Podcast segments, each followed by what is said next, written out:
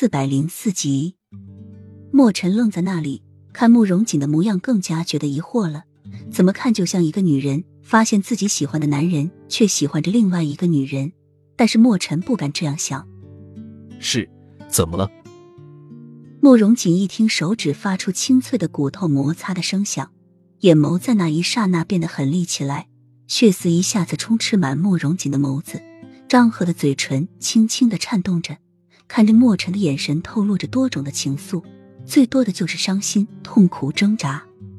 柳荣在门外看着，整个心都跟着揪起来，恨不得现在就把莫尘拉出去。啪！出人意料，慕容锦猛地挥了一拳，重重的打在莫尘的脸上。毫无征兆的，莫尘结结实实的挨了这一拳，还没来得及问为什么，慕容锦已经抓住莫尘的衣襟，凶狠却疼痛的嘶吼道。抢兄弟的女人，你还叫兄弟吗？你在说什么？你不是把樱花夫人休了吗？莫尘说，眼睛直直的看着慕容锦，似乎不明白他在说什么。我休了她，不代表我不喜欢她。你怎么可以这样做？慕容锦歇斯底里的嘶吼着，但是神情却没有半点愤怒，还是无尽的痛楚。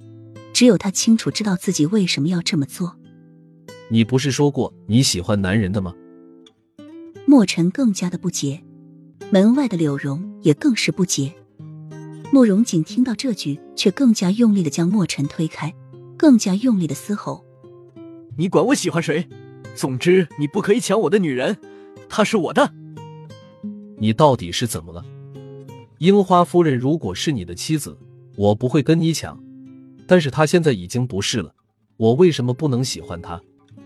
在你和他在一起的时候，我就喜欢他了，但是我一直都没有说，因为我知道朋友妻不可欺。